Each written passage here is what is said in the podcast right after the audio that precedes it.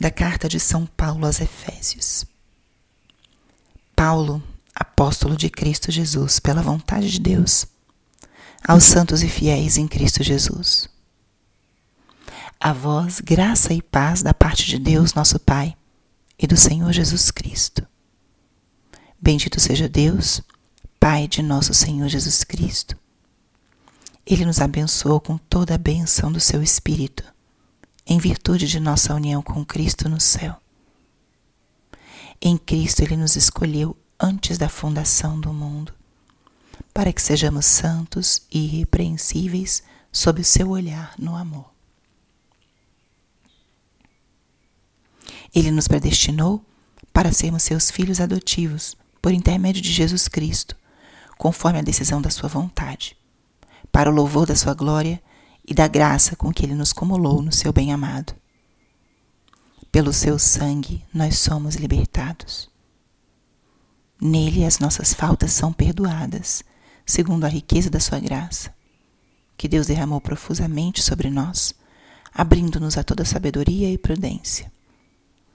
Ele nos fez conhecer o mistério da sua vontade, o desígnio benevolente que de antemão determinou em si mesma para levar à plenitude o tempo estabelecido e recapitular em Cristo o universo inteiro.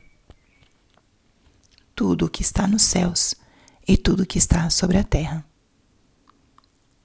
Palavra do Senhor.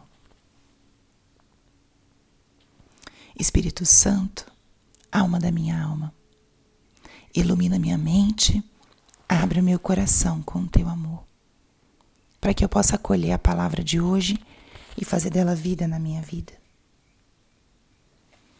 Estamos hoje na quinta-feira da 28ª semana do tempo comum. Acabamos de escutar o trecho, o início da carta de São Paulo aos Efésios, trecho que está na primeira leitura da liturgia de hoje. E eu trago esse trecho porque ele é um trecho riquíssimo revela a nossa vocação como cristãos. E por vezes é bom nós meditarmos nessa realidade, nós relembrarmos o que significa sermos cristãos, o que significa sermos de Cristo.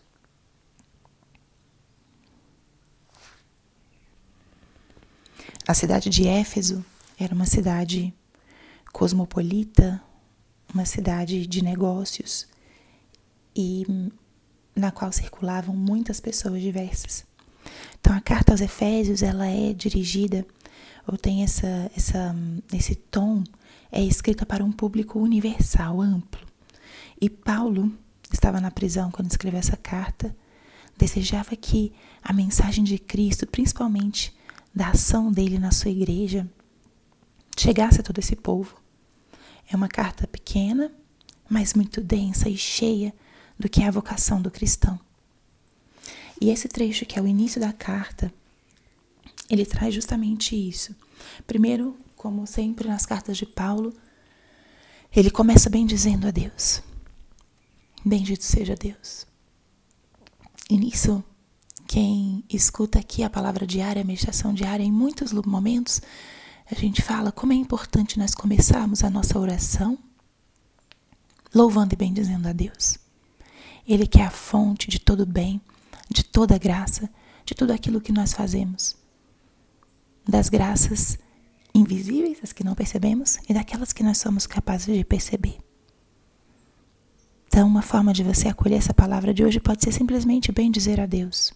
Bendiga ao Senhor. Agradeça.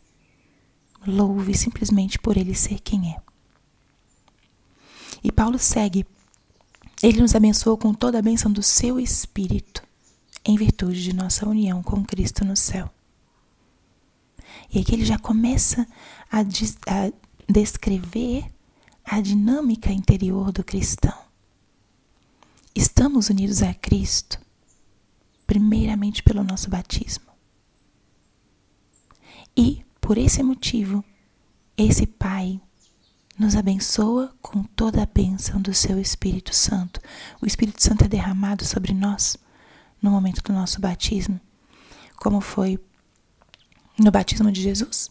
Em Pentecostes?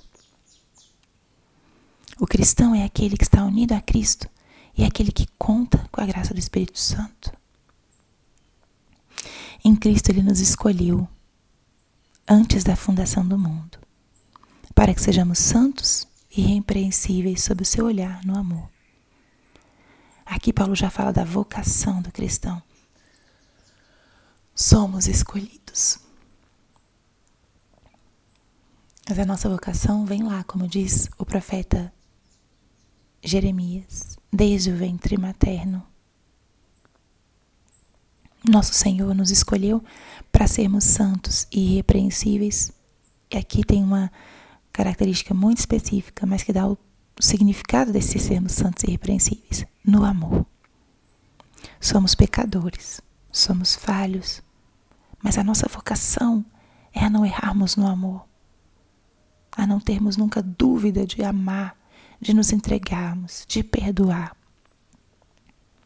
Esse é o chamado do cristão. Essa é a diferença do cristão com relação a outros, a outras pessoas, inclusive pessoas piedosas e religiosas. A vocação do cristão é a vocação ao amor. Então, tudo que nós fazemos nessa linha do amor, da entrega, da dedicação, do perdão, isso é a nossa marca, é o nosso selo. Ele nos destinou para sermos seus filhos adotivos. Aí outro elemento da nossa identidade cristã, somos filhos. Jesus abriu para nós as portas do céu e nos ensinou a sermos filhos. Ele deu a sua vida, reatou a nossa aliança com o Pai. Somos filhos adotivos, herdeiros do céu, da eternidade. Pelo seu sangue nós somos libertados. O cristão é livre. Isso Paulo tem falado nas trechos que temos lido recentemente, nas, na primeira leitura. Somos livres, é para a liberdade que Cristo nos libertou. Não somos mais escravos. Tudo o que fazemos é na liberdade, porque o sangue de Jesus já venceu a morte e o pecado. Só nos cabe acolher essa graça na nossa própria vida e não nos escravizarmos porque a gente se auto-escraviza quando nos deixamos levar pelo pecado, pelos vícios, pelas falsas desculpas para darmos espaço ao nosso egoísmo e aos nossos prazeres que estão desconectados da vontade de Deus.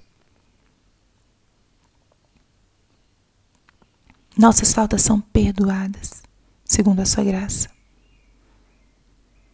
Olha como Paulo vai descrevendo realmente a identidade do cristão. Somos livres, somos criaturas perdoadas, somos filhos e temos uma vocação ao amor.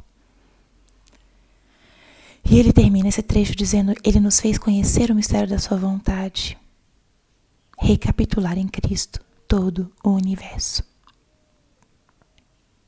Olha que lindo a quem nós pertencemos. Nós pertencemos a essa família. Nós pertencemos àquele que vai recapitular em si todo o universo, vai fazer novas todas as coisas.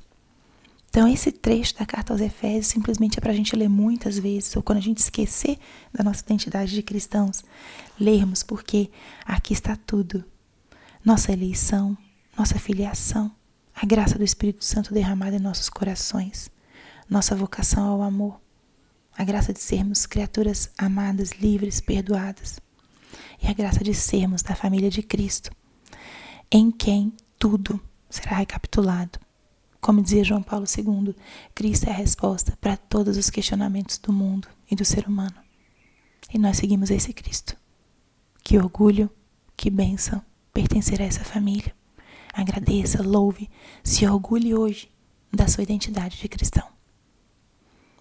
Glória ao Pai, ao Filho e ao Espírito Santo, como era no princípio, agora e sempre. Amém.